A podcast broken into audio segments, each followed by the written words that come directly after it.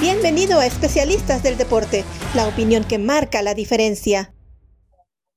Eh, este proyecto de Especialistas del Deporte salió a raíz de la pandemia y esta idea de, tener sesiones más personales me la dieron ustedes, los aficionados, con las invitaciones que recibí y le platicaba a Alejandro que recibí cerca de 100, o sea, muchas veces de grupos organizados, muchas veces de Pedro y Paco que tenían su podcast desde la casa, ¿no? O sea, que...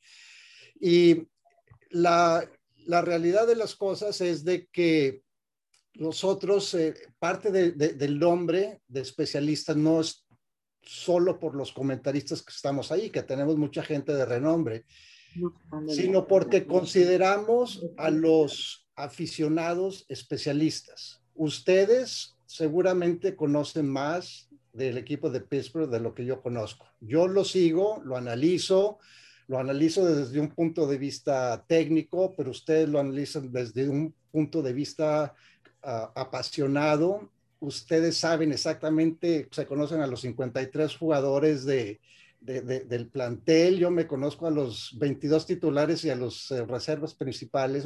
Entonces, ustedes son, los aficionados son en realidad especialistas y nosotros los comentaristas tenemos que hacer una tremenda tarea porque si se nos va cualquier detalle, nos agarran en curva y ahí vienen las, los reclamos en Twitter y en Facebook. Bueno, yo, yo no tengo Facebook, pero eh, tengo Twitter y llegan los reclamos duros. Así que ese fue la manera, el motivo del nombre también, porque ustedes son especialistas. Entonces, pues sin más, aquí estoy eh, disponible para platicar con ustedes.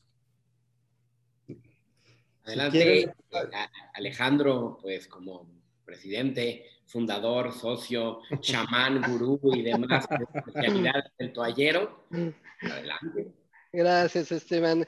Gracias, Raúl. Pues mira, la, la, la, verdad es que nos halaga que nos digan los especialistas. Creo que dentro de los grupos de, de los Steelers y dentro del grupo del toallero, pues sí hay mucha gente con mucho conocimiento. y ¿eh? A mí me sorprende este, que continuamente terminando el juego empiecen las discusiones, empiecen las diferencias, empiecen los comentarios de, de, la reseña.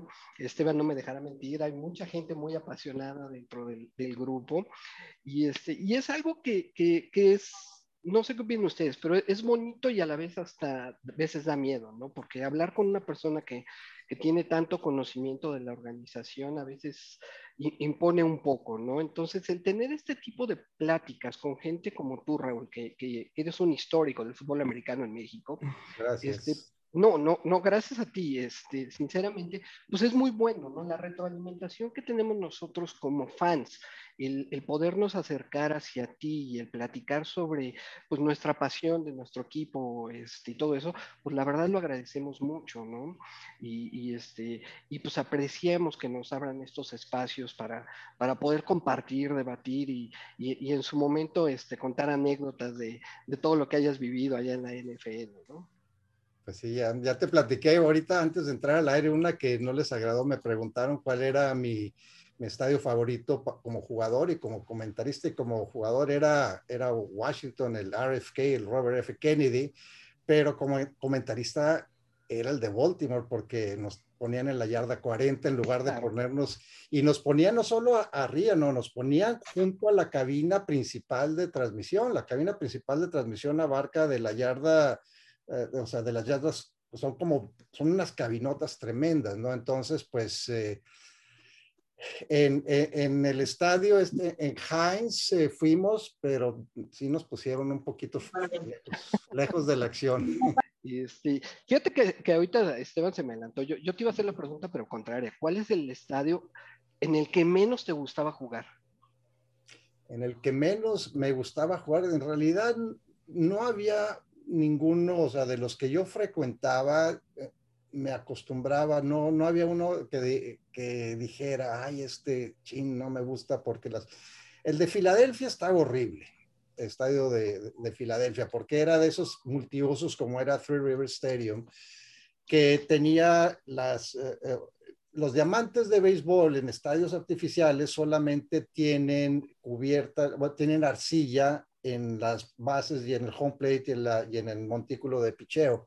Y esas las, las quitan y las ponen, son como unas eh, plataformas que ponen y que luego las tienen que afianzar, pero quedan flojas.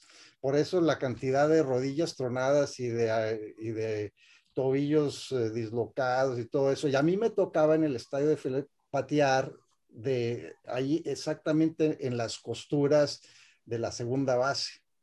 Entonces, es, pero, pero me gustaba el estadio también porque, pues por la intensidad de los aficionados, eh, ahí sí, te aventaban cosas, o sea, te aventaban eh, baterías, era algo muy común que salían volando. Una vez me pasó una botella de, de whisky, de Jack Daniels, la vi, o sea, no me lo platicaron, una de Jack Daniels, pero, pero era un estadio feo, o sea, la superficie era fea, o sea, el, pasto artificial, el AstroTurf que se llamaba, era una alfombra delgadita sobre cemento. Le pedimos a la gente si tienen preguntas que las vayan subiendo en caso de que nos atoremos aquí en la plática para que no se quede nada, ningún tema sin tocar, pero, pero sí, este, si, si, si tienen algo que, que, quieran tocar, pues les damos el, el acceso al micrófono, pero si alguien por alguna razón no puede, por lo menos nos deja su pregunta o su comentario, también se valen comentarios. Yo te quería eh, preguntar, porque ahorita estabas hablando pues, del Estadio de los Veteranos, que además tenía su propia estación de policía, porque sí, sí. son muy asquerosos los fanáticos de Filadelfia, cuando menos muy marranescos, bueno, pero también está, decías, el River Stadium y demás estadios. Es decir, tienes involucrado en el fútbol americano y la NFL muchísimos años. De aquellos años a hoy, ¿la importancia que ha tomado México es real para la NFL, particularmente los Steelers? O de repente creemos que sí nos quieren, pero es actual con el dedo? No, no, no, es, eh, es real. La, la afición de México es súper, súper importante para la NFL. Es el segundo mercado más grande en afición. En, eh, y eso incluye a Canadá, a China, al Reino Unido y a Alemania juntos. No por separados, juntos. O sea, la cantidad de aficionados en México, eh, la NFL en México la, la, tenía calculada hace dos años, que fue la última vez que platiqué con ellos, en 23 millones de aficionados. 23 wow. millones de aficionados. Los que se pelean el puntaje de quién tiene más, el mayor porcentaje son ustedes y los de Dallas, como ya se habrán de imaginar.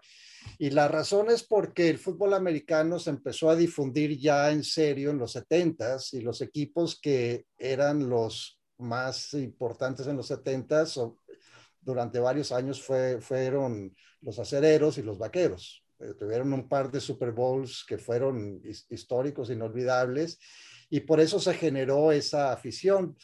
Y otro detalle, porque es importante eh, la afición de México, es por ingresos es de, do, de, donde reciben más ingresos después de los Estados Unidos. Entonces, así que, mira, yo tenía un proyecto, hay un grupo grande de, de personas en, en, Sudamérica que querían abrir, principalmente en Colombia, una oficina de la NFL y me contactaron y pues a mí se, me pareció excelente la idea porque así como les platiqué, que hice muchas entrevistas, hice varias con grupos de Argentina, de Colombia, de Chile, de Venezuela, de, de, muchos lados donde no te imaginas que son aficionados al fútbol americano, y hice entrevistas y querían tener una NFL en México para empezar. Y, y pues eh, la NFL me dijo, no es, ahorita en, en, este momento todo va a depender, toda Latinoamérica va a depender de México, nuestro enfoque es seguir sirviendo de la mejor manera posible al mercado de México. Entonces, pues bueno, así en eso quedó. Pues le damos sí, pie a algunas de las preguntas, ¿quieren? Es lo que te iba a comentar, si quieres, este, me parece que Fernanda por ahí tenía una, una pregunta. Eh, tenía la duda de cuál era algún ritual que tuviera antes o después de cada partido. Eh, el después de, de, cada partido, un asado con cerveza y en el, eh, en el estacionamiento, eso está muy fácil. Y cuatro aspirinas o Tylenol o Excedrin. Oye, no, fíjate que llegaba a bajar hasta cuatro kilos en cada partido. Wow. Y, y yo, yo, estaba bien delgado en ese, en ese entonces, ¿no? Eh, pero antes dependía si el juego era de local o, o era de, de, visitante. De local, pues eh, te quedas en, el hotel del equipo la noche anterior y el juego es a la una o a las eh, cuatro de la tarde. Si el juego es a la una, pues desayunas como cuatro horas antes y de ahí pues manejaba yo a, mi apartamento, eh, me preparaba, esperaba un rato y ya sabía más o menos cuánto me tardaba en llegar al estadio, quería llegar dos horas antes y cuando llegas dos horas antes, pues eh, pones todo tu, o sea, arreglas toda tu indumentaria, haces ejercicios de calistenia, de calentamiento y, sales al estadio con, el centro y con el holder una hora antes y lo haces, no sé, unos 15 minutos antes de que salga el resto del equipo. Entonces, ese, es un, ese era el ritual. Cuando jugabas de, de visitante, pues estabas atenido a que te tenías que ir en camión. Entonces, eh, si era eh, el partido eh, a, la una, yo me iba en el último camión que estaba disponible. Había, había dos camiones, uno que llegaba tres horas antes y otro que llegaba dos horas antes. Yo me iba el que llegaba dos horas antes, excepto el Super Bowl, ahí no me pude aguantar. ya lo que quería, ahí lo que quería era, era, era llegar al estadio y una vez que estás en el estadio era lo mismo arreglar tu equipo, asegurarte que las agujetas no se te van a reventar durante el partido, eh, calentar, eh, revisar si, si, si, vas a jugar en un juego, en un estadio de pasto natural, si está mojado, si está suelto, si está flojo, y, y poner, en el estadio de los gigantes pues era eh, artificial, entonces no había problema. Pero cuando jugabas en uno de pasto natural tenías que asegurarte que, que de traer los tachones correctos para que no te fueras a, a, resbalar y, igual, ya una vez que salía con el centro y con el holder y empezaba la rutina y, el equipo ya está, tiene su calentamiento muy estructurado y así empezábamos y pues llegabas una vez que te, ibas al vestidor, se iban Lawrence Taylor y Harry Carson, siempre salían ellos dos antes que cualquiera llegábamos y, lo que es, digo, poco antes del juego estás ya en los últimos detalles, te aseguras de ir al baño, es, un detalle importante ¿eh? que no hay que olvidar. Y, luego, pues eh, ya te dan las últimas instrucciones, Parcells te, te dice qué es lo que quieres. Una de las cosas que nos preguntaba Parcells era que eh, cómo estaba el viento si, vamos a patear, me decía, ¿dónde, qué, qué dirección quieres patear? Con viento a favor, a veces con viento en contra, porque en el campeonato de conferencia de la NFC contra Washington había ráfagas hasta de 60 kilómetros por hora. Y nosotros eh, escogimos patear con viento a favor en lugar de recibir el balón. Estrategias que, y, a mí me tocaba tomar la decisión de la dirección. Parcel me decía, acá o allá. yo, pues, para, si quieres viento a favor, eh, en esa dirección. Si queremos ir en viento en contra porque queremos tener la opción en el segundo tiempo, es del otro lado. Entonces te digo, esos eran los rituales y, y bueno, antes de cada patada tienes otro tipo de rituales, ¿no? Pero vamos a darle la oportunidad a otras personas, porque si no me la... por ahí tenías una pregunta. Justamente Gina tiene que ver un poco con eh, el señor que acabas de mencionar, con el Big Tuna. ¿Por qué? Adelante, Hola, buenas tardes. Un gusto saludarlos. Al señor Alegre, un gustazo poder saludarlo por vía internet. Este, pues sí, el hecho de ¿eh? que, bueno, Raúl, mucho gusto. Acá desde Guadalajara, bueno, Zapopan en sí. Y pues sí, el hecho de que preguntaba cómo era Bill Parcells, eh, ya estando como entrenador, porque sabíamos que era una persona no muy, así como que tratarlo con pincitas, ¿no? Era una persona así media explosiva. Mira, era una persona explosiva, pero era una persona también muy afable, así como lo ves. Le gusta, a, a hasta la fecha, yo hablé con él hace tres semanas, eh, le hablé por teléfono, y, y, desde entonces le gustaba sentarse a platicar. Él, pues cuando tenía, cumplía con sus eh, eh, compromisos que tenía en su oficina que estaba en el segundo piso del estadio, se bajaba a tomar un café y se sentaba y, se ponía a platicar con el que estuviera ahí ya sentado eh, a un lado. O teníamos, por ejemplo, eh, un vapor, entonces pues eh, teníamos sauna y teníamos vapor. Y, a veces pues estás tú en el sauna y, entraba Parcels y ching, ¿qué hago? ¿no? Entonces, este, había que, eh, digo, se ponía a platicar y, me platicaba, me preguntaba de, de, muchas cosas y, la relación era, era en realidad muy cordial, por eso los jugadores hasta la fecha lo quieren tanto, era muy exigente y, era muy duro, muy despiadado. Si, o sea, él no, toleraba dos, tipos, de, decía, no, no, me importa que cometas errores si los, si los haces esforzándote al máximo, todos somos humanos. Pero no quiero errores por distracciones, o sea, errores mentales o por falta de preparación. En mi caso, yo me lesioné en 1988 haciendo una tacleada en campo abierto a Gaston Green, y me desgarré la ingle derecha y ahí fue el principio del fin de mi carrera. Para Parcells era muy difícil comprender cómo un pateador se podía lesionar, aunque fue por una tacleada. Entonces, nuestra relación se volvió un poco arisca porque empecé a faltar a partidos. Antes de faltar a partidos, eh, por ejemplo, eh, en ocasiones a veces que tienes una mala racha, me decía, yo sé que vas a salir y se, se ponía a platicar y, y, a él le gustaba que, que te pelearas con él. Uno de los consejos que me dieron el primer día que llegué, un compañero que se llama Jim Burt, que era muy bromista, era nunca, o sea, si Barcel se grita, tú grítale. No dejes que te intimide. Yo dice, no, este, este me está vacilando. Pero el trainer del equipo, Ronnie Barnes, me dijo lo mismo. Entonces dije, yo no creo que el trainer me vaya a dar el mismo, eh, un, consejo malo. Entonces sí, era verdad. Y una vez en un juego, eh, en el calor del juego, falló un gol de campo y yo estaba furioso y me empezó a gritar y yo le empecé a gritar a él.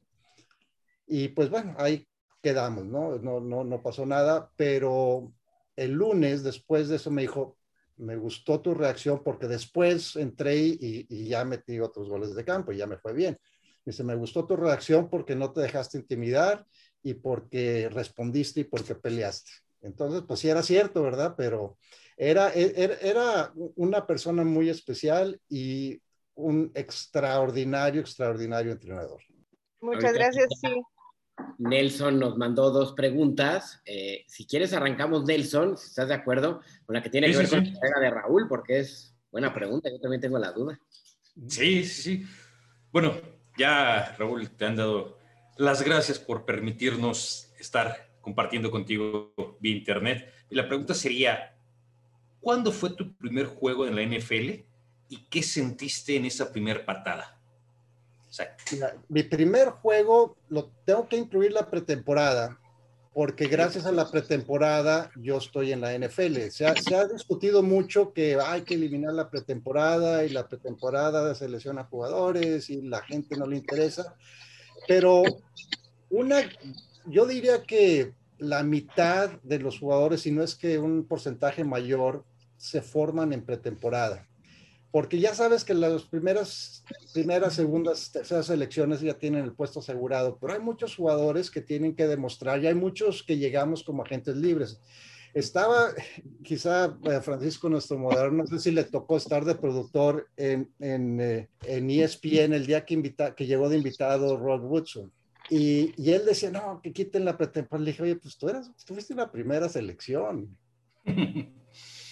Y, yo fui agente libre, tú no necesitabas la pretemporada para quedarte en el equipo, yo sí. Entonces en Dallas, yo, yo estuve en Dallas en 1983, antes se reportaban, eh, ¿qué te diré? 100 novatos como 10 días antes de que se reportaran los veteranos y de esos novatos pues sobrevivían, ¿qué te diré? 20.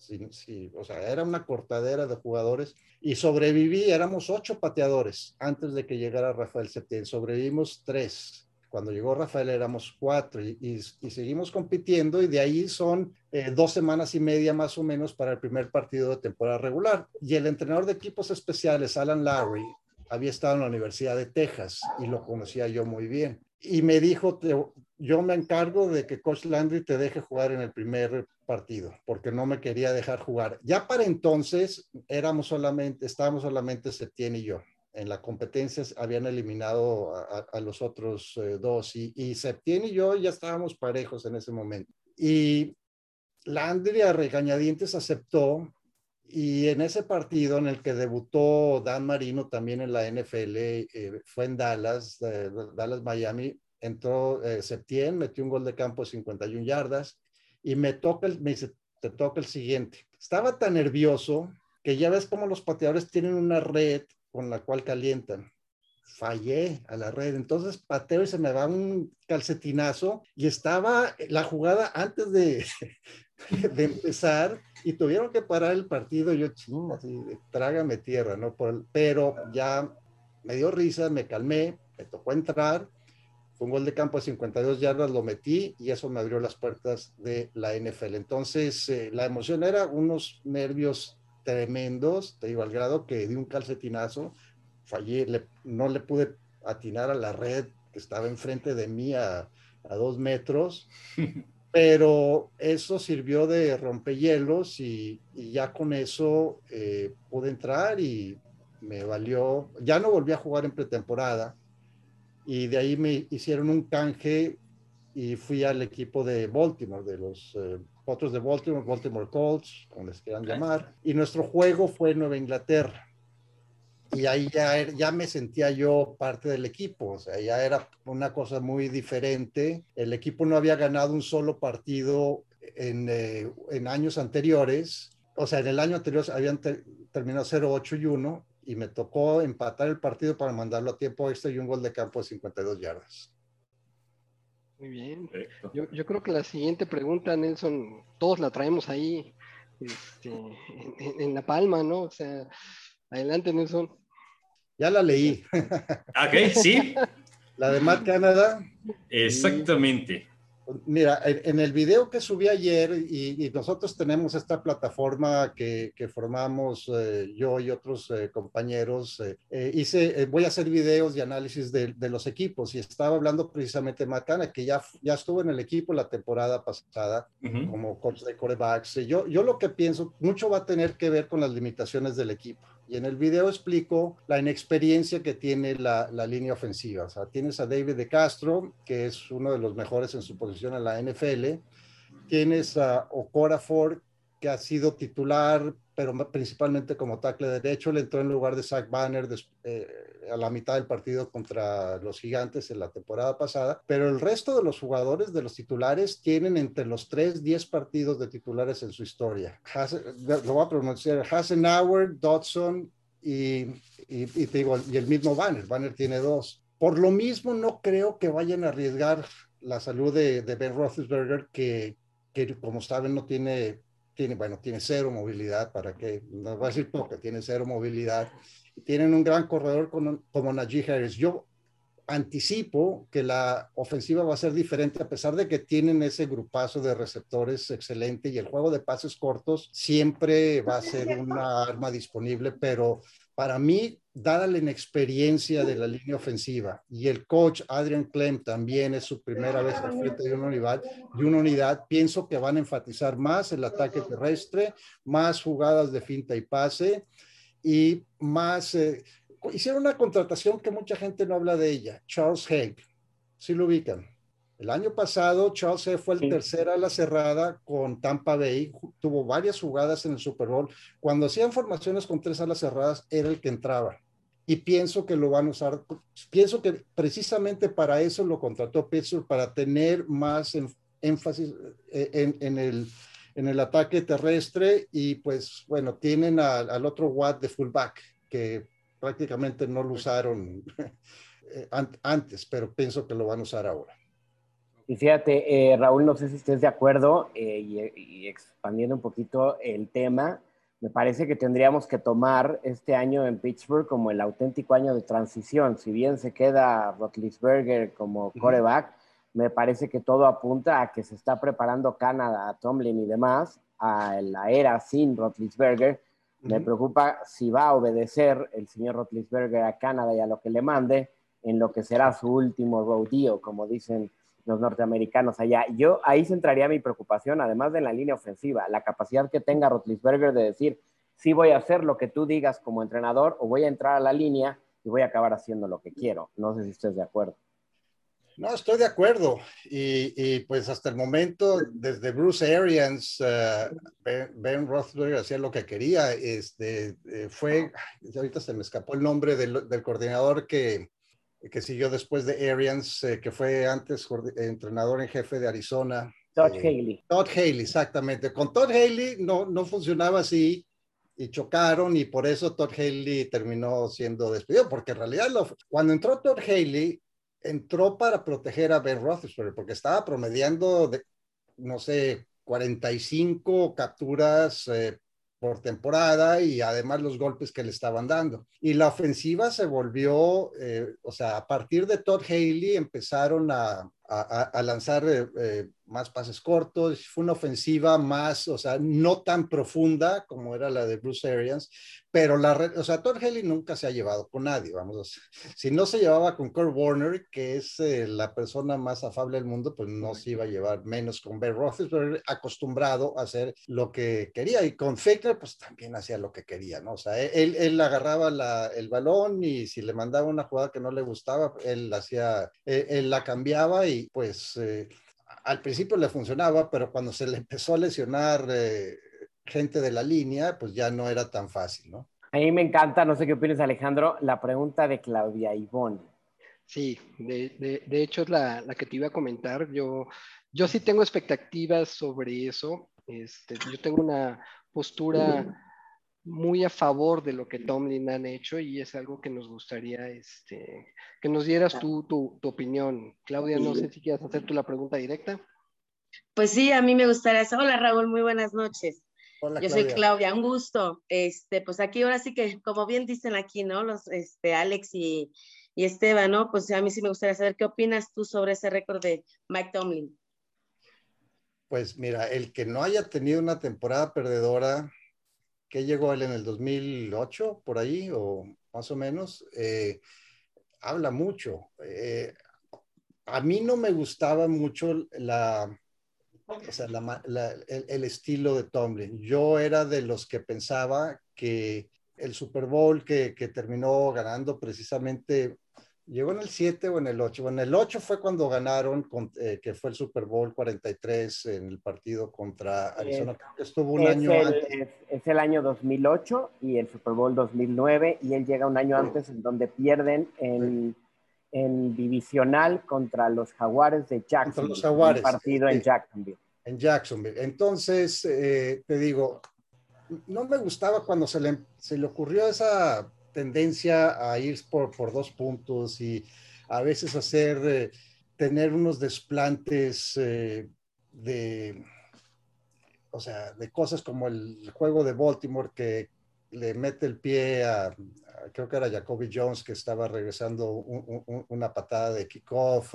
después, eh, la, la, manera de, de, de o sea, en cuartas oportunidades que batallaban mucho no me acababa de convencer, pero lo que yo vi, cómo manejó el equipo después de, digo, cuando estaba, o sea, la situación de Antonio Brown, de Le'Veon Bell y de todo eso, que, a, pesar de tener a un grupo bastante inestable, los, eh, los pudo llevar eh, a, a, a postemporada. Para mí me pareció que fue de sus mejores temporadas. Después, eh, una vez que salieron Antonio Brown y que salieron todos los demás, eh, o sea, Le'Veon Bell y otros, la, o sea, la consistencia que ha podido lograr y creo que en los últimos años, sobre todo el año pasado, yo admiré mucho de Tomlin, el que nunca usó como excusa todos los, eh,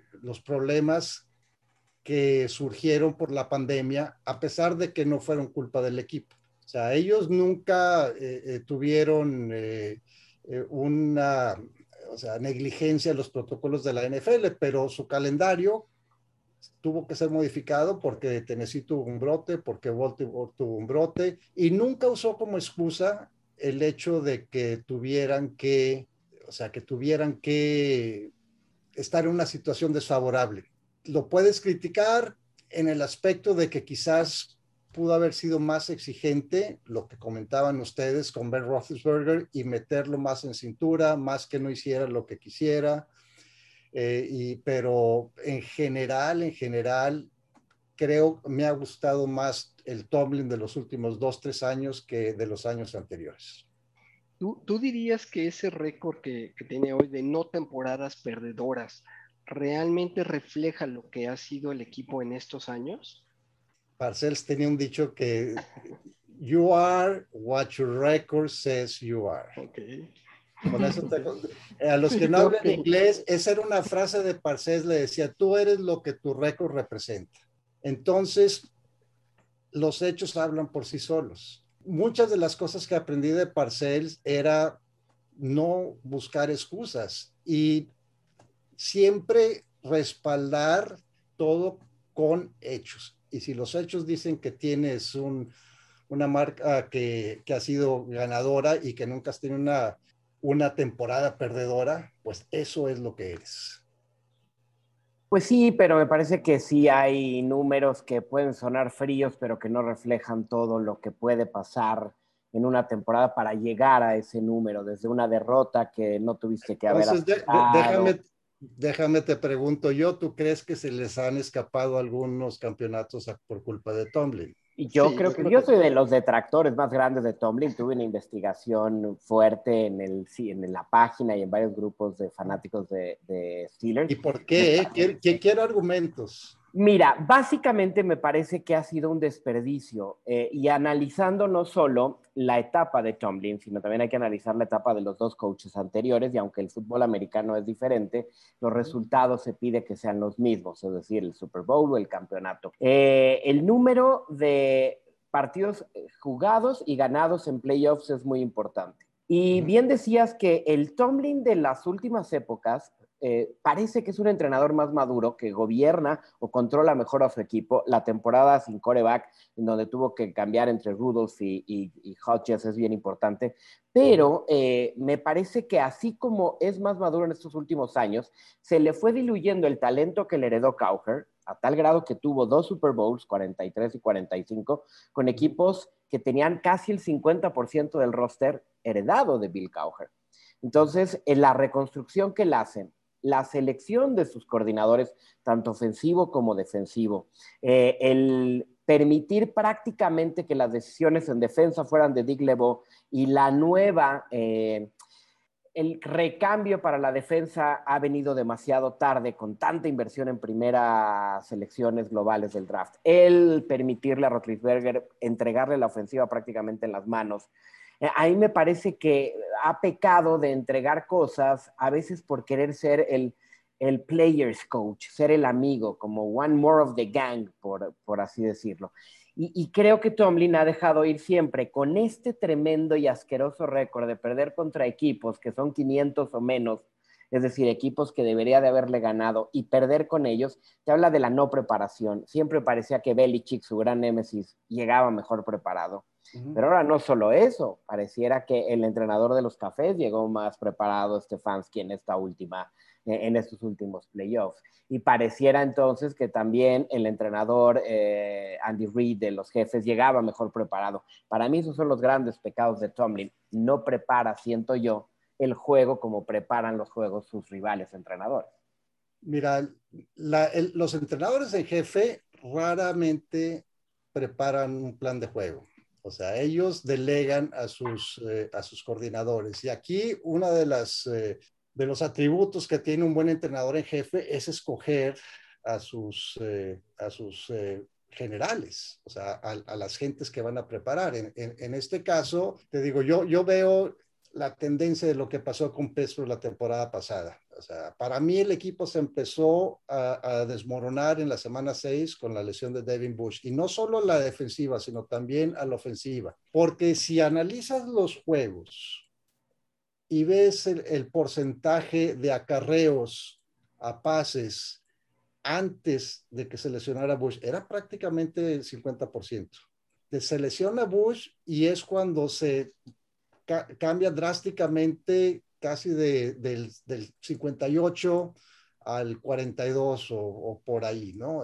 Por, yo me preguntaba por qué, y una teoría que yo tenía era que ya no sentían ellos que, porque antes si, si, salías tres y fuera en el primer cuarto, pues despejabas y tu defensiva te iba a regresar el balón, pero si, sin, sin Bush ya no estaban tan seguros que iban a, a, recuperar el balón. Y después eh, el equipo empezó a perder jugadores de línea. Para mí, un equipo que cuando pierdes a, a tu línea ofensiva es cuando el equipo para mí es la base, es la, unidad más grande del equipo. La ofensiva, por dos razones, porque ya no creo que se sentían tan confiados en, en la potencia de su defensiva, uno. Y dos, porque ya la línea ofensiva tenías a, jugadores que, que, no eran de primer nivel. De Castro, de hecho, empezó la temporada lesionado, con una lesión en el abdomen y no fue el mismo jugador toda la temporada. Entonces, el equipo empezó a venir a menos. Y cuando se lesiona Bob Dupree en la semana 12 contra Baltimore, la, la defensiva se, se, se, desmoronó. La defensiva ya no era la defensiva que vimos en las primeras cinco semanas, quizás en las primeras ocho, diez. Y pues para mí, eh, la, o sea, la parte de, de, los coordinadores, eh, sobre todo en el caso de la ofensiva, se hacía como mencionabas lo que Ben quería.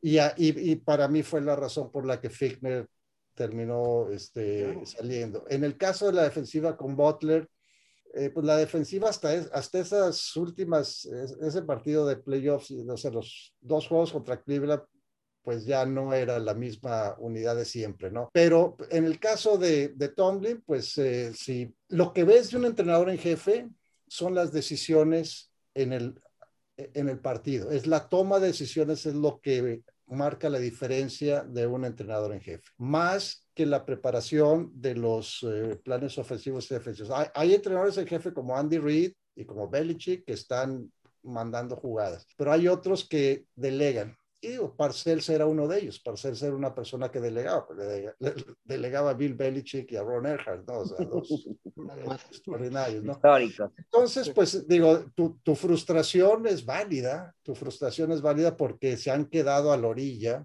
En, playoffs me ha tocado narrar varios eh, en los cuales se eh, perdieron, como mencionabas, contra Kansas City, el del 2004, contra contra Nueva Inglaterra, el año de novato de, de Ben. Y, y, pues, eh, pero bueno, ahí, ahí no era Tomlin, ahí era, este, era todavía Cowell, pero este, en ese caso, la toma de decisiones es lo que marca la diferencia entre un entrenador y otro. En los planes de juego, él los tiene que aprobar, pero al final de cuentas, eh, los, aún el mismo Andy Reid tiene coordinadores ofensivos ¿Qué es lo que hacen? Se encargan de, estructurar los planes de juego, se, encargan de planear las prácticas, de planear las juntas, y a la hora del partido, Andy Reid es el que dice, esta jugada me gusta, esta no, y es el que toma las decisiones. En este caso, pues no es el estilo de, Mike Tomlin, pero al final de cuentas, ya, ya, ya salió la generación de Coward, y sí es un equipo que, que sigue ganando. La temporada pasada ganaron 12 partidos, sí, en eso estoy de acuerdo. Pero fíjate qué curioso este dato. Nunca ningún entrenador de Pittsburgh había perdido un partido de playoff frente a un rival divisional. Y el único que lo ha hecho es Tomlin. Ya perdió con los Cuervos, ya perdió con los Cafés, casi pierde con los Bengals. Nadie más le había pasado. Sí me parece que en playoffs nos debe mucho todavía ese compadre. Pero bueno, sigamos porque este es un tema por ahí tenemos unas preguntas por ahí este, pendientes que quieren hacerte, Raúl. Carlos, adelante con tu pregunta. sí, buenas tardes a todos y también al señor Raúl. Pues, me da gusto saludarlo. Eh, y mi analista favorito de ESPN. Gracias. Ahora, la pregunta. En sus transmisiones hacía un, eh, en sus análisis ponía, eh, los, decía los pequeños detalles. Entonces, en su opinión, ¿Cuál ha sido de esos pequeños detalles a cuál puede atribuir a que los Steelers no regresen a ganar un Super Bowl? Pues mira, esa es una pregunta muy, muy complicada, no estando dentro de, de lo que se ve día tras día. Los pequeños detalles muchas veces es el manejo de reloj. Los pequeños detalles es muchas veces los castigos eh, que son innecesarios. Los pequeños detalles son eh, muchas veces eh, no conocer a los árbitros. la noche antes de cada juego, Bill Parcells nos, nos daba una reseña de todos los entrenadores, de todos los árbitros que nos iban a tocar y qué castigos cobraban y qué castigos no cobraban. Los pequeños detalles muchas veces es no estar preparado o no anticipar una lesión que vaya a ocurrir y no tener una lista de jugadores que los puedan suplir. Entonces, eh, te digo, no estando dentro de, del vestidor, es difícil decir, fue, fue esta razón, fue esta otra razón. En, este caso, eh, como mencionaba eh, Esteban, se han quedado a la orilla, pues tú podrías pensar contra, yo por ejemplo, he visto que, recuerdo un partido divisional que jugaron contra Kansas City, eh, ese juego lo terminaron eh, eh, ganando, pero después perdieron, creo que...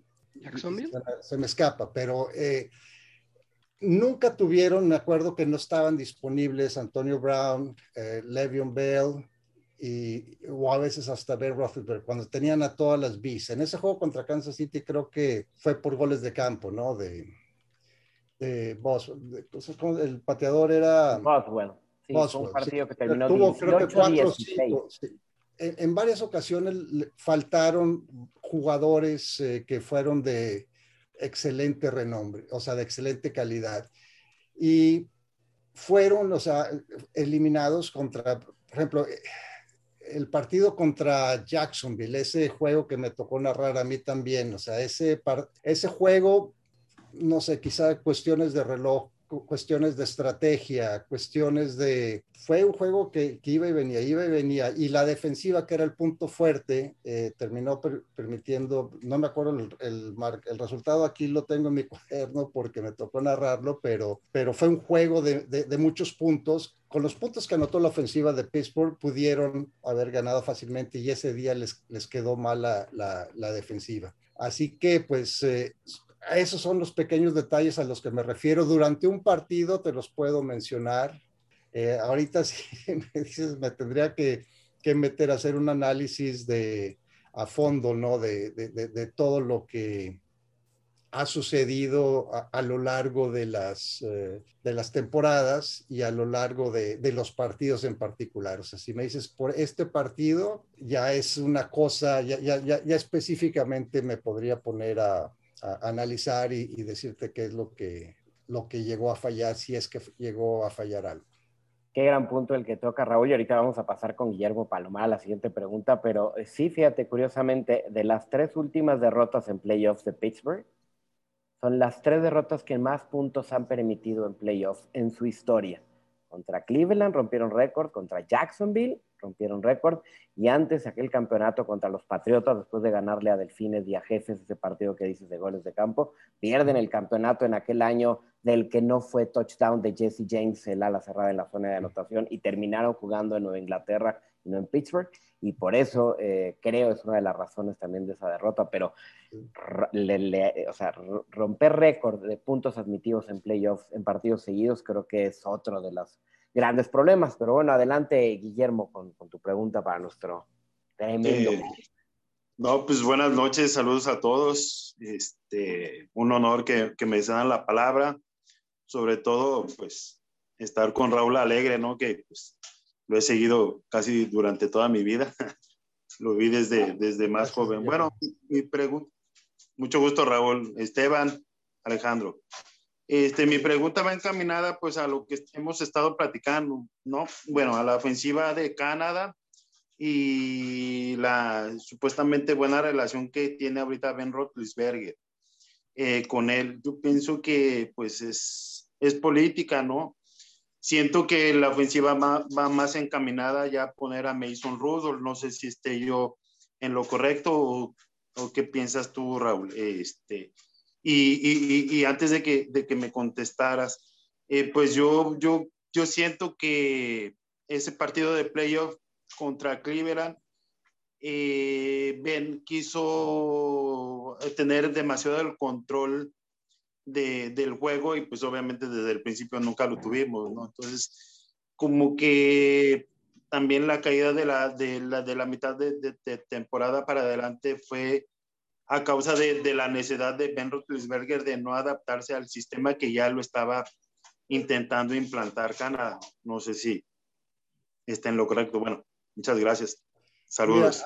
hablábamos hace rato de, de, lo que yo esperaba de, la ofensiva de, Canadá y, de, Esteban decía, bueno, a, a, ver si, si Ben se ajusta a un nuevo eh, coordinador ofensivo. De hecho, en el video que grabé hago específicamente ese, ese comentario, que es una de las cosas, uno de los temas eh, que, que, yo eh, me gustaría seguir. Anticipo por la inexperiencia de la línea ofensiva que un juego de pases, por muy cortos que sean y muy rápidos que sean, sería arriesgado y, y comprometería la, la, labor ofensiva del equipo. No creo que los jugadores que tienen o que se proyectan, quizá, bueno, seleccionaron a, a dos novatos que igual y vienen y, sorprenden, ¿no? Al que conozco un poco más es a, a, Moore, que estuvo aquí cerca en, en eh, Texas AM, eh, pero digo, tienes un tackle izquierdo nuevo que eh, por lo general ha sido tackle derecho y que pues no sabes cómo va a funcionar. Por lo mismo pienso que van a correr, tienen un gran corredor en Najee Harris de, de, de, Alabama y a menos, como decía Esteban, que Ben haga sus caprichos y, mande a, la borda las instrucciones de Matt Canada, creo que va a ser más bajo centro. Creo que Ben estuvo por lo general en shotgun el 90% o más. Creo que solamente tuvo 50 jugadas bajo centro. Creo que va a haber más jugadas bajo centro, más acarreos, más eh, formaciones pesadas eh, con el, que yo mencionaba, Joe Hegg hace rato. y, y, creo que pues habrá que ver si, si, si Ben respeta esos planes ofensivos. Adelante, Adrián. Ya vimos que estás muy bien vestido de gala hoy. He oído. Este, bueno, eh, gracias por la, oportunidad. Eh, yo quisiera preguntar, los Steelers han estado haciendo los últimos drafts, creo, de cierta forma, preparándonos en la defensiva más que todo, y este último draft fue muy ofensivo. Eh, ¿Qué, piensas tú, Raúl, de, este draft de los Steelers? Y bueno, ya has comentado algunos, algunas cosas. ¿Cómo ves este último draft de los Steelers? Y más que todo también viendo, viendo a Ben que ya es lo último. Y, pues bueno, los otros corebacks son muy nuevos también. Eh, no sé. Mira, mi teoría siempre del draft es que es un albur.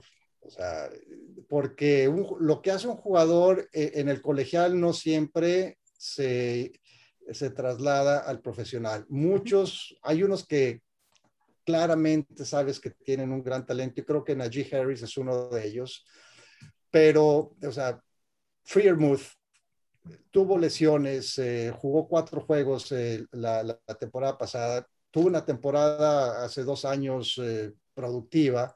¿Cómo va a funcionar como dicen aquí, tu, su posición es tan buena como la mía. Es muy difícil extrapolar lo que pasa en el, en el colegial al profesional. Fueron más por posición porque en realidad tenían más carencias en la, lado ofensivo, sobre todo en la línea. Para mí, eh, la clave de, la temporada reside en la línea ofensiva. Si la línea ofensiva llega a, madurar, si la línea ofensiva puede por lo menos ser consistente, no no dominadora, consistente.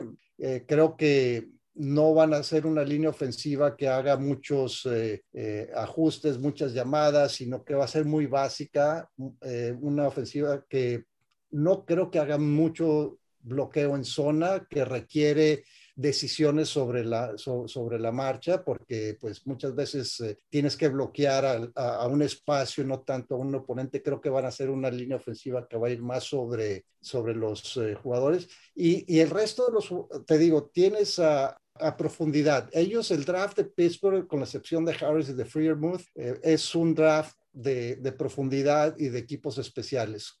¿Cómo van a funcionar esos jugadores? Te digo, para mí es, fuera de los dos primeros que, que han demostrado, e, es, es, eh, complicado decir, pero la gran mayoría de los, y aquí los, eh, los tengo, pues son jugadores que van a jugar equipos especiales y van a ser suplentes, van a ser eh, de profundidad.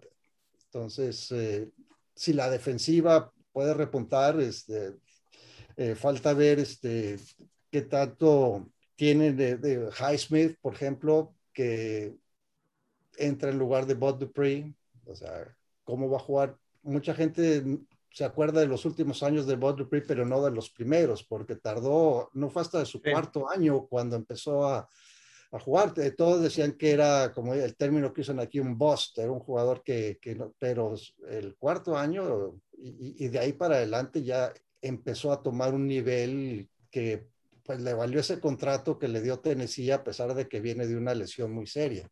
Highsmith, eh, eh, luego eh, tienen también este,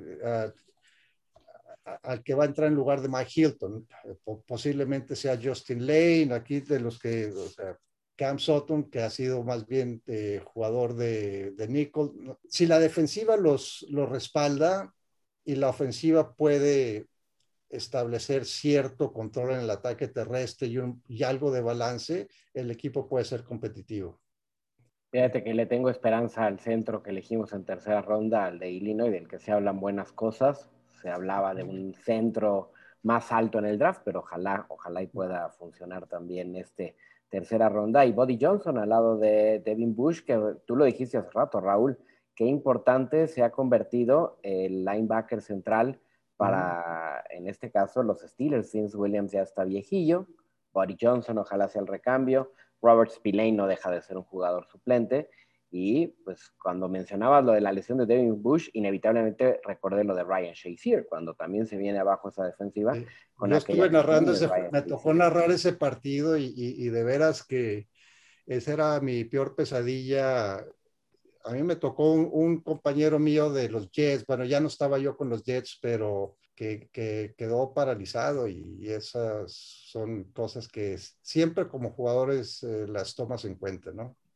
Fíjate que tenemos un par de preguntas más. Aquí hay una que si quieres te leemos directamente. Dice, yo considero que Ben no ha tenido ese control sobre el juego como se ha dicho y creo que se notaba en los juegos en donde los pases cortos eran prácticamente el plan de juego y Ben después hacía los ajustes y lanzaba el voy de más distancia. Dicho esto, ¿consideras, Raúl, que el brazo de Ben realmente se ha deteriorado tanto como se ha criticado en los analistas de Estados Unidos?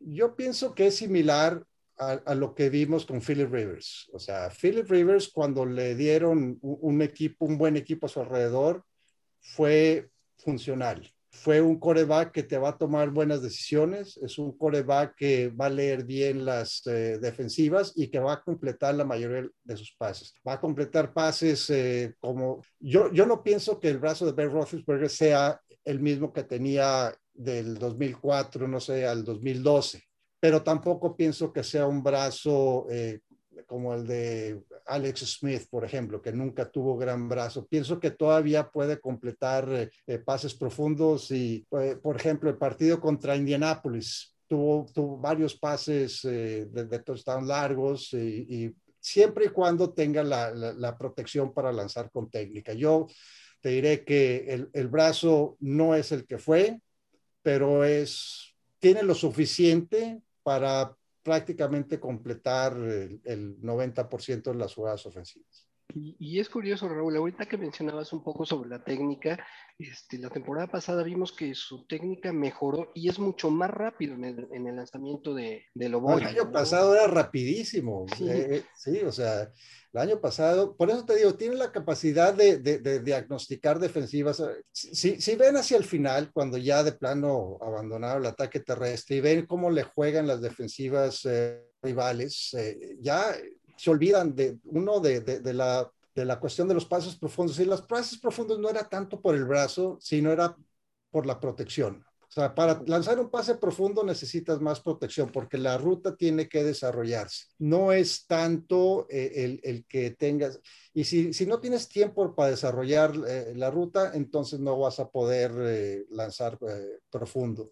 Y, y, las, y, las, defensivas les, les, jugaban aglomerando la línea. Había, no sé, si ven el juego de Cincinnati de lunes por la noche, o sea, había ocho prácticamente en cada jugada si no en la línea, a, 3, 4 metros de la línea. Entonces, pienso que su brazo es más que suficiente. Y como que Fernanda quiere hacer una pregunta porque yo veo la mano ahí en... A ver, Fernanda, ahorita, este... Buenas noches, otra vez yo. Ah, quería preguntarle em, si usted considera que sea más pesada la presión en la posición como pateador que en las demás posiciones ¿considera usted que le ponen como más presión o que es más estresante cuando a la hora de hacer puntos? Mira, la situación de los pateadores es que tienes que entrar y, eres tú o, nada, sobre todo al final del partido.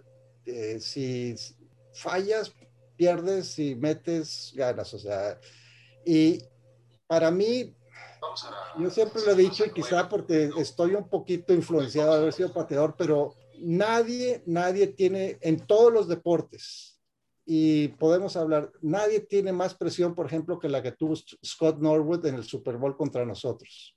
Porque en golf a lo mejor, o sea, es un deporte individual. Tienes un pot para ganar o perder el Masters, ¿no? Pero pierdes tú. Sí, correcto. Acá pierde todo el equipo y pierde toda tu afición. Tienes la responsabilidad de toda la organización y de todos los aficionados. En ese momento, los reto a que me digan qué deporte tiene más presión que la que tiene un pateador para ganar un Super Bowl o perderlo. No hay. Entonces tú tienes que aprender a manejar esa presión. Y hay maneras de manejar esa presión. Y hay unos que pueden y hay otros que no.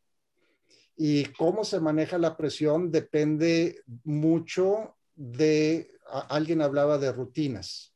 Para mí eso es, o sea, obviamente tienes que estar preparado, tienes que eh, visualizar, pero a mí un, consejo que me dieron para manejar la presión y que me ha servido de maravilla en todo es tener una rutina, hacer que eh, un punto extra se parezca a un gol de campo para ganar el partido. Entonces tú haz tu rutina exactamente igual antes de entrar al juego para un punto extra que para un gol de campo para decidir el partido. Trata de autoengañarte de que es lo mismo. Y sí funciona. Bien, por aquí tenemos otra pregunta. Gracias. lo voy a leer tal cual. Es, ¿Qué tantas posibilidades tiene Mason de tomar las riendas del equipo pensando precisamente en el tipo de ofensiva que va a manejar con Canadá? A mí me tocó ver jugar a Mason en Oklahoma State, los cuatro años que jugó, y estuve de cerca porque mi hijo fue a Oklahoma State y me tocó ir al estadio varias veces, y era, era un coreback que para mí no ha cumplido con las expectativas que yo tenía de él. O sea, lo que hizo en, el colegial, los pases que tiraba, la potencia, aún su, tiene más movilidad de lo que piensas. Para mí, él es un coreback que puede dar mucho más de lo que ha dado. Creo que esa temporada en que Ben se, lesiona contra Seattle cuando tiene el problema del codo, entra Mason Rudolph y empiezan a, jugar mejor, empieza titubeante, pero eh, estuvieron eh, contra San Francisco, si mal no recuerdo, y tenían el juego en la mano y un balón suelto. Y luego después eh, perdieron contra, creo que fue Baltimore, por otro balón suelto. Y luego tuvo la conmoción que le da Errol Thomas precisamente en ese juego de Baltimore, pero para entonces empezaba a mejorar poco a poco, poco a poco, poco a poco. Tuvo esa conmoción y fue otro jugador completamente diferente y desde entonces pues prácticamente no ha visto acción. Yo espero ver al eh, Mason Rudolph que vi jugar en el colegial cuatro años y que nos dio muchos dolores de cabeza a mis cuernos largos. ¿Tú crees que realmente sea el futuro de los Steelers? Este año tiene mucha competencia como, como segundo quarterback. Mira, yo no descarto a Dwayne Haskins todavía, porque esta es una cuestión de, de, madurez. Ah, ah, mira, Dwayne Haskins sigue el patrón de muchos corebacks de los que llegaron este año, de aquellos que jugaron un año que fue espectacular, pero que tienen una tremenda inmadurez, que salieron antes de tiempo del colegial. Para mí ese es el gran error que cometen todos los quarterbacks jóvenes, es pensar que ya están listos para la NFL. La NFL eh, es un monstruo que si no estás preparado te va a destruir. Y Dwayne Haskins llegó a Washington pensando que era la última cerveza del estadio y no entrenaba, no se preparaba, no era maduro. Me recuerda mucho a Vince Young, que yo vi jugar en la Universidad de Texas el mismo caso. Y cuando te dan eh, un, taco de humildad que le sirvieron ahí en Washington al, despedirlo, cuando ya te das cuenta que ya, ya no tienes trabajo y que no hubo así gran interés por él y le dieron un puesto de, suplente en Pittsburgh, para mí creo que le va a ayudar el haber estado con, con Ben Roethlisberger de suplente, de conocer, porque lo más difícil de un jugador de colegial al profesional es aprender a ser profesional. No sabes ser profesional. En el colegial entrenas 20 horas a la semana. Acá esas 20 horas te las gastas en tres días. Y sí, y si no es que más. Y muchas veces no sabes cómo manejar la presión, no sabes cómo manejar eh, el, estar 8 o 10 horas diarias metido en eso y, y, las exigencias que tienen los entrenadores, porque en el colegial, si te va mal, pues te mandan a la banca, no te van a quitar la beca. En el colegial, digo, en el profesional, vas para tu casa. Entonces, eh, te digo, Dwayne Haskins, para mí, eh, yo eh, le prestaría atención a ver cómo desarrolla. Pues algo, tiene que tener el, algo tiene que tener el chavo para haber sido una primera ronda de selección. No, talento lo tiene, pero no es, el talento no es, no es suficiente en la NFL. Sí, le falta yo creo que madurez, ¿no? Sí. Como bien comentas. Y, y, bueno, abajo también tenemos otro que ya viene maduro, ¿no? Que, que es Dobbs, ¿no? Que, que, también puede ser ahí una, una segunda o tercera opción, ¿no? Ok, pues si quieres, eh, eh, tomamos un par de preguntas más. Si les parece a alguien eh, que no haya preguntado, si, si pueden. Jerónimo. Jerónimo, ¿tú por ahí tenías algunas preguntas? No se ha animado a preguntar. Sí, sí, yo tengo aquí otra. Una la leyeron y aquí tengo otra. Este, Raúl, qué gusto saludarte y mi pregunta es alrededor precisamente de la línea ofensiva. Y es que viendo toda la temporada pasada, evaluando a Kevin Dodson, que viene siendo una cuarta ronda, eh, pero que tiene más participación de la que se espera, porque como bien mencionaste, eh, este, de Castro llega lesionado al inicio de la temporada, Wisniewski se lesiona en ese primer partido también con... Banner. Bueno, Wisniewski también eh, se lesiona en ese primer partido y tienen que echar mano de Kevin Dodson, que en prácticamente su primera jugada hace un bloqueo limpio para Big Ben para lanzar un pase de anotación con Juju Smith-Schuster y prácticamente esa es la historia del resto de la temporada. Entra por De Castro, insisto, por Wisniewski, luego por el otro lado por Matt Filer. ¿Cómo evalúas esa temporada? Y te pregunto si crees que realmente Kevin Dawson pueda ser el futuro en esa posición de guardia izquierdo para los Steelers pues no, no, hay mucho, mucho material de qué evaluar. Yo pienso que potencial lo tiene, como lo, lo tiene.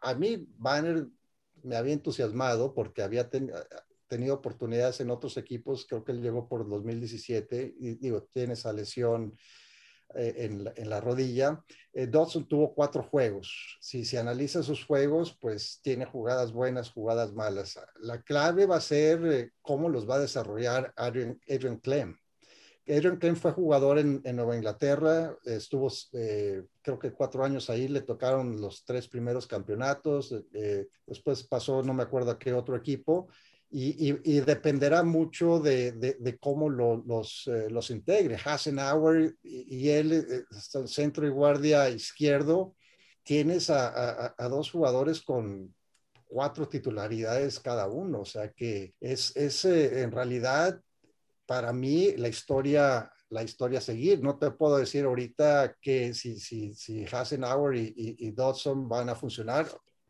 O Cora Ford de tackle izquierdo. Aquí vi una pregunta en el chat, la estaba revisando, que acerca de Alejandro Villanueva. Pues yo, pues yo les pregunto a ustedes, o sea, firmó por un millón y medio de dólares en, en, eh, en Baltimore. No fue por cuestiones de, de salario. Creo que le, pudieron haber hecho la misma oferta y, asumo que él hubiera regresado, pero pues igual y le hicieron la oferta y no sabemos y, digo, igual ustedes que, que, tienen espías ahí en, las instalaciones de, del equipo y, se enteran de más eh, cosas que yo saben, detalles que, yo no sé, pero por lo que yo tengo entendido, eh, la, la situación de, de, Villanueva era, o sea, pudo, haber regresado y él no era, que fue Pro Bowl un par de veces, eh, era un tackle sólido, el mejor de la NFL no, mejor que Ocorafor posiblemente. Entonces, eh, te digo, la, Dodson podrá jugar, pues en base a lo que hemos visto, hay jugadas buenas y hay jugadas malas. O sea, hay, hay jugadas mejores que otras. ¿Cómo los va a integrar Adrian Clem? Esa es la pregunta que nos vamos a contestar todos probablemente en el mes de septiembre. Pero sí pienso, y aquí yo, que, que va a ser más énfasis en, en, jugadas menos complicadas de línea ofensiva, jugadas más básicas, bloqueos más básicos, más, más juego de poder, algo que, que, lo tienen que hacer más por necesidad que por, eh, que por eh, decisión estratégica. Fíjate que en el training camp hemos visto mucho ya jet sweeps, los clásicos y estas eh, mm. formaciones que suelta Matt Canada desde que estaba en Pittsburgh y luego en Maryland. Yo mm. creo que eso lo va a empezar a implementar sobre todo entre Claypool, Deontay Johnson y la movilidad que pueda tener ahí. Eh, que sí creo que lo de Villanueva ya era evidente, ya venía jugando muy mal, no había ya prácticamente jugada en donde no lo rebasaran, no lo pasaran. Y Okorafor, mientras entró por banner algunos partidos, bastantes diría yo, en el tackle derecho, pudo hacer un buen trabajo. Y creo que en el centro no va a acabar siendo JC Hassenauer. Yo creo que el titular... No lo sé, yo creo que de entrada va a ser BJ Finney, que es el que en algún momento tuvieron como móvil, se va a Cincinnati, regresa para esta agencia libre, que creo que conoce más a Rotlisberger que el propio Hassenauer yo creo que va a ser entre ellos dos y Hasenauer va a acabar un poco como depth en guardia. Esa es la teoría que tengo con la línea ofensiva. Jugó como guardia algunos partidos. De hecho, el partido ese contra Cincinnati, eh, él jugó de guardia izquierdo. Y pues eh, e, es, puede suceder muchas cosas. O sea, todavía falta la, la, la pretemporada y en este momento la, eh, la información disponible es eh, que para mí es, la, es el detalle a seguir con este equipo y la clave de, de si pueden competir o no pueden competir eh, para un puesto de playoff. De acuerdísimo. Totalmente también. Pues una más si quieren para la, de la despedida. ¿Quién se anima? La caminera. Y Gina, por ahí tenías una pregunta, si no me equivoco. No, al parecer Nelson Creo que pues tu, pregunta es muy personal, ¿no, Nelson? bueno. Escuchamos, Nelson. No, pues ahí, está, ya te vemos, Nelson. ¿Sí la hago o no la hago? Sí, adelante. Pues. Es la que está en el chat. Nadie nos está escuchando. Lo peor que puede pasar es que no te conteste, mi Nelson. Es correcto. Eso sí. La que está en el chat, ya, ya, ya. No, es una nueva, señor Raúl. Quisiera saber cuándo va a regresar a ESPN, si hay la posibilidad. Es la que está en el chat, es la que había visto. Mira, en este momento, eh, Richard Sherman y yo tenemos algo en común. Somos agentes libres. Y, en el caso de, también me comparo con Julio Jones porque, pues, eh, no sé, depende de la oferta, ¿no? Entonces, eh, en, eso, en este momento veo probable más probable que no que vuelva a narrar partidos donde no queda claro todavía. Bien, pues ojalá pronto en algún lugar. por ahí, Claudia, ojalá pronto. Extrañamos esas narraciones. Gracias. Por ahí Claudia nos hace una pregunta, este, Raúl, tu pronóstico para esta temporada de los Steelers. Pues mira, eh, en la evaluación que he hecho hasta el momento, y falta mucho, es muy difícil pronosticar en el mes de junio o sea, sin ver lo que pasa en pretemporada, ver los jugadores jóvenes eh, que a veces llegan y sorprenden. Yo, honestamente, y espero que no me lo tomen mal, no veo a Pittsburgh en, playoff este año. O sea, los veo como el, tercer equipo de la, de, la división, como el octavo, noveno de la conferencia. wow, eh, tan, tan, abajo. Sí, o sea, te digo, viendo equipos o como se han integrado, o sea, la comparación, ustedes, mi pregunta para ustedes, ¿ustedes ven a Pittsburgh más fuerte en 2021 que en 2020?